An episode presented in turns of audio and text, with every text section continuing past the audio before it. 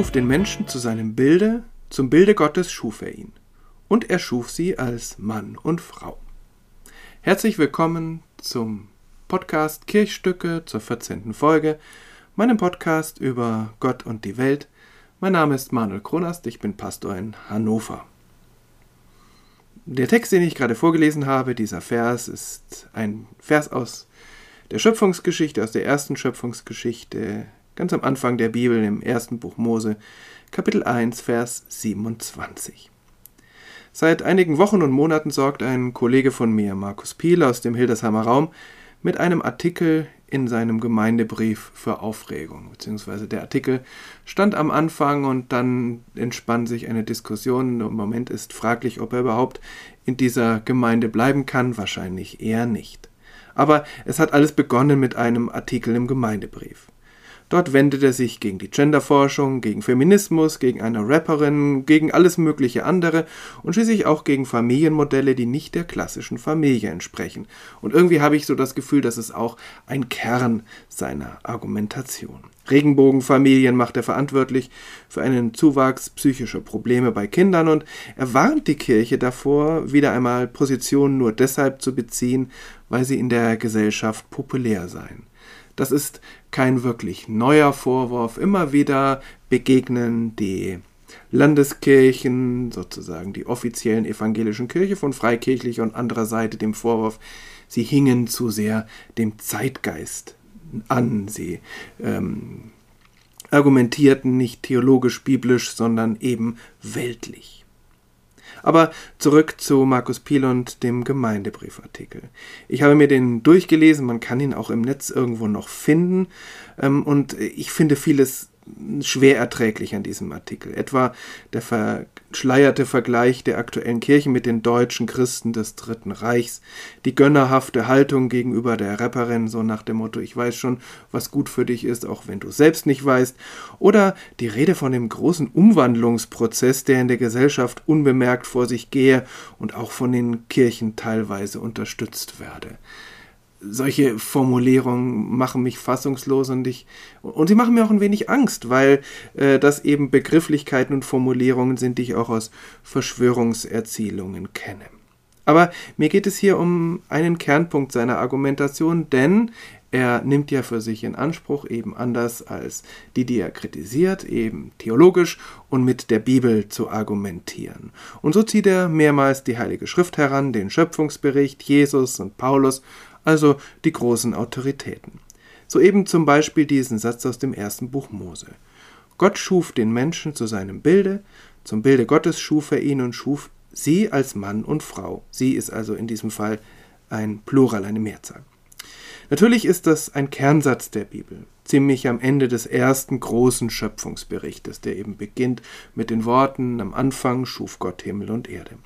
Aber für viele ist dieser Satz auch ein Argument gegen jegliche Geschlechter jenseits der Zweiheit von Mann und Frau und auch gegen gleichgeschlechtliche Ehen, denn es ist ja tatsächlich von Mann und Frau die Rede. Und davon abgeleitet wird dann eine Schöpfungsordnung, die die Ehe im Mittelpunkt hat, und zwar die Ehe zwischen Mann und Frau. Und so wird dieser Satz zum Grundsatz eines konservativen Familienmodells. Und dann wird dieser Satz durch den Bezug auf die Bibel unangreifbar gemacht. Denn ähm, wie kann man denn letztlich gegen das äh, Wort Gottes argumentieren? Es kommt ja von Gott, also von höchster Instanz. Aber es gibt ja noch andere Möglichkeiten, mit solchen Sätzen umzugehen. Abgesehen natürlich von der völligen Ablehnung der Bibel als Lebenswegweisung. Also wenn die Bibel mir gar nichts sagt, dann kann ich mit solchen Sätzen natürlich nicht argumentieren, außer äh, etwa als Futter für eine Ablehnung der christlichen Religion als weltfremd und so weiter. Das gibt es ja auch. Aber das meine ich jetzt hier nicht. Man könnte ja auch sagen, dass eine Aussage der Bibel oder genau diese Aussage für uns nicht relevant ist. So wie wir auch nicht die Speisegebote des Alten Testaments befolgen und ein Mann nicht mehrere Frauen hat. Allerdings steht diese Aussage nun in einem zentralen Text der Bibel, im Schöpfungsbericht. Und da wird das schwierig, äh, zu sagen, das gilt für uns nicht, wenn man dann nicht den ganzen Rest der Bibel auch äh, sozusagen damit ähm, als altmodisch bezeichnen will. Die zweite Möglichkeit ist einfach genauer hinzuschauen oder genauer nachzulesen, denn vielleicht stimmt es ja gar nicht, was da behauptet wird, dass dieser Satz tatsächlich ein klassisches Argument für die Zweiheit der Geschlechter oder auch für die, das klassische Familien- und Ehemodell ist. Denn an dieser Stelle in der Bibel fehlt das Wort ausschließlich. Es heißt ja nicht, Gott schuf den Menschen und zwar nur als Mann und nur als Frau.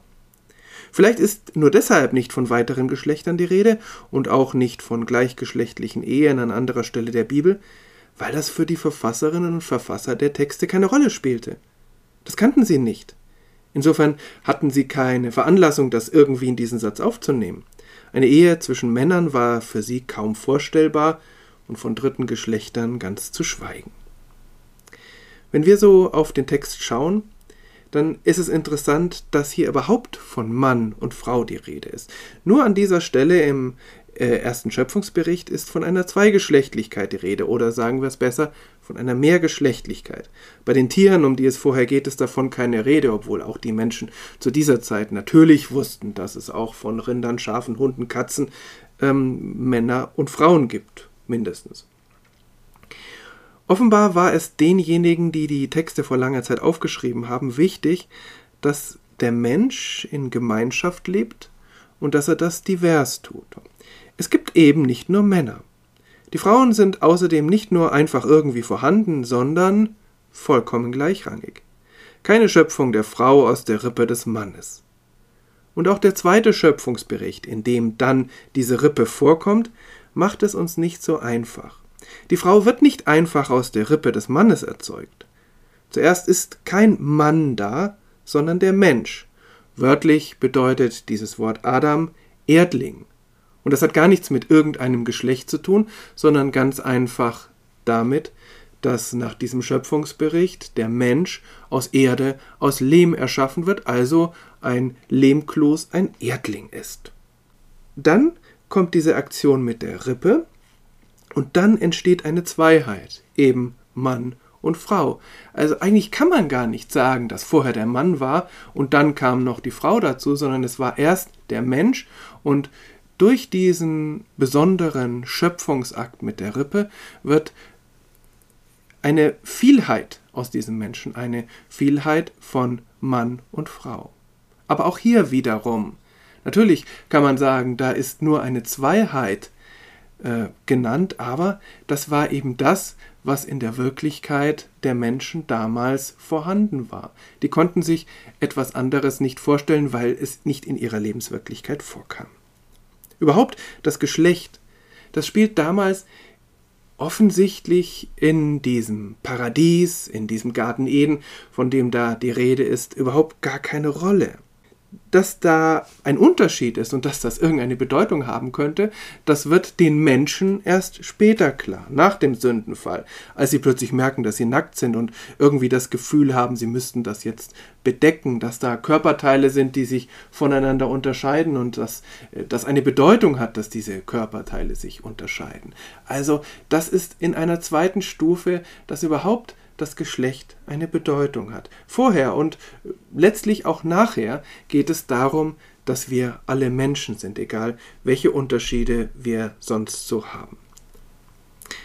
Es ist also alles nicht so einfach.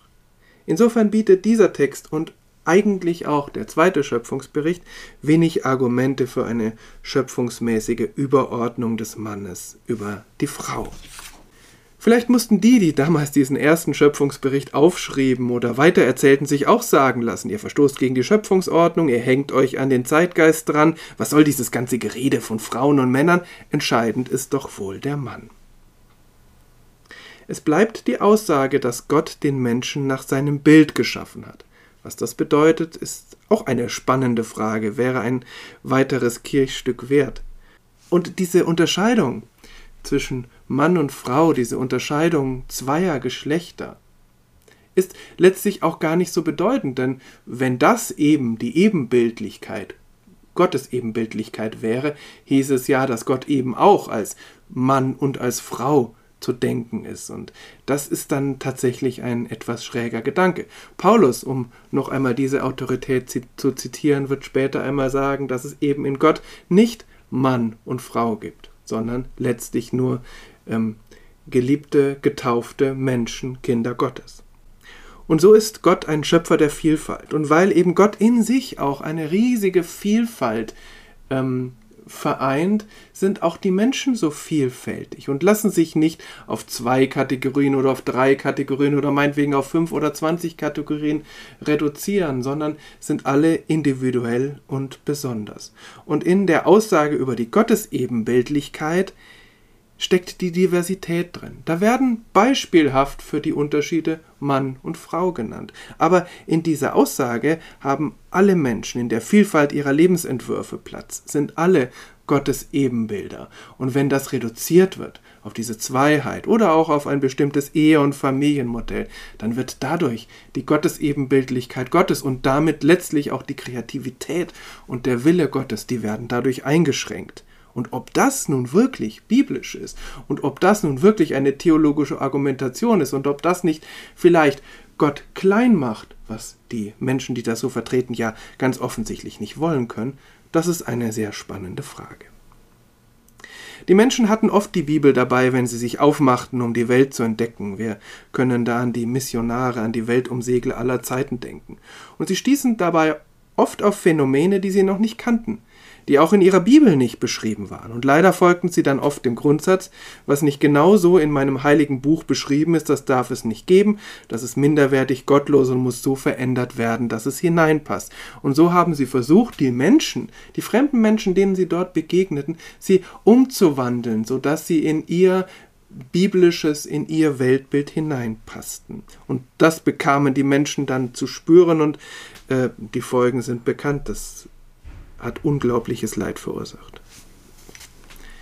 Im Moment entdecken wir keine neuen Kontinente mehr, wohl aber unbekannte Beziehungsformen und Lebensentwürfe. Und dann den gleichen Fehler nochmal zu machen, das kann es doch wohl nicht sein. Und ich bleibe dabei, diese Sichtweise engt nicht nur unsere Weltsicht ein und bringt nicht nur Leid über andere Menschen, sondern engt auch Gott ein. Denn die Bibel ist ja doch ein Buch, das uns auf neuen Wegen begleiten soll, nicht um unseren Blick zu verengen, sondern um ihn zu weiten für die Vielfalt von Gottes wunderbarer Schöpfung. Die Bibel ist ja selbst eine Vielzahl von Lebensentwürfen, von Weltdeutungen, von Versuchen von Weltdeutungen, manche, die nicht weiter durchgehalten werden, manche, die blühen, manche, die dann sich als wirksam erweisen.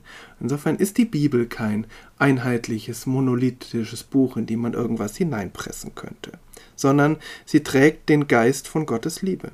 Und vor diesem Gott sind alle unsere Unterschiede sowieso egal.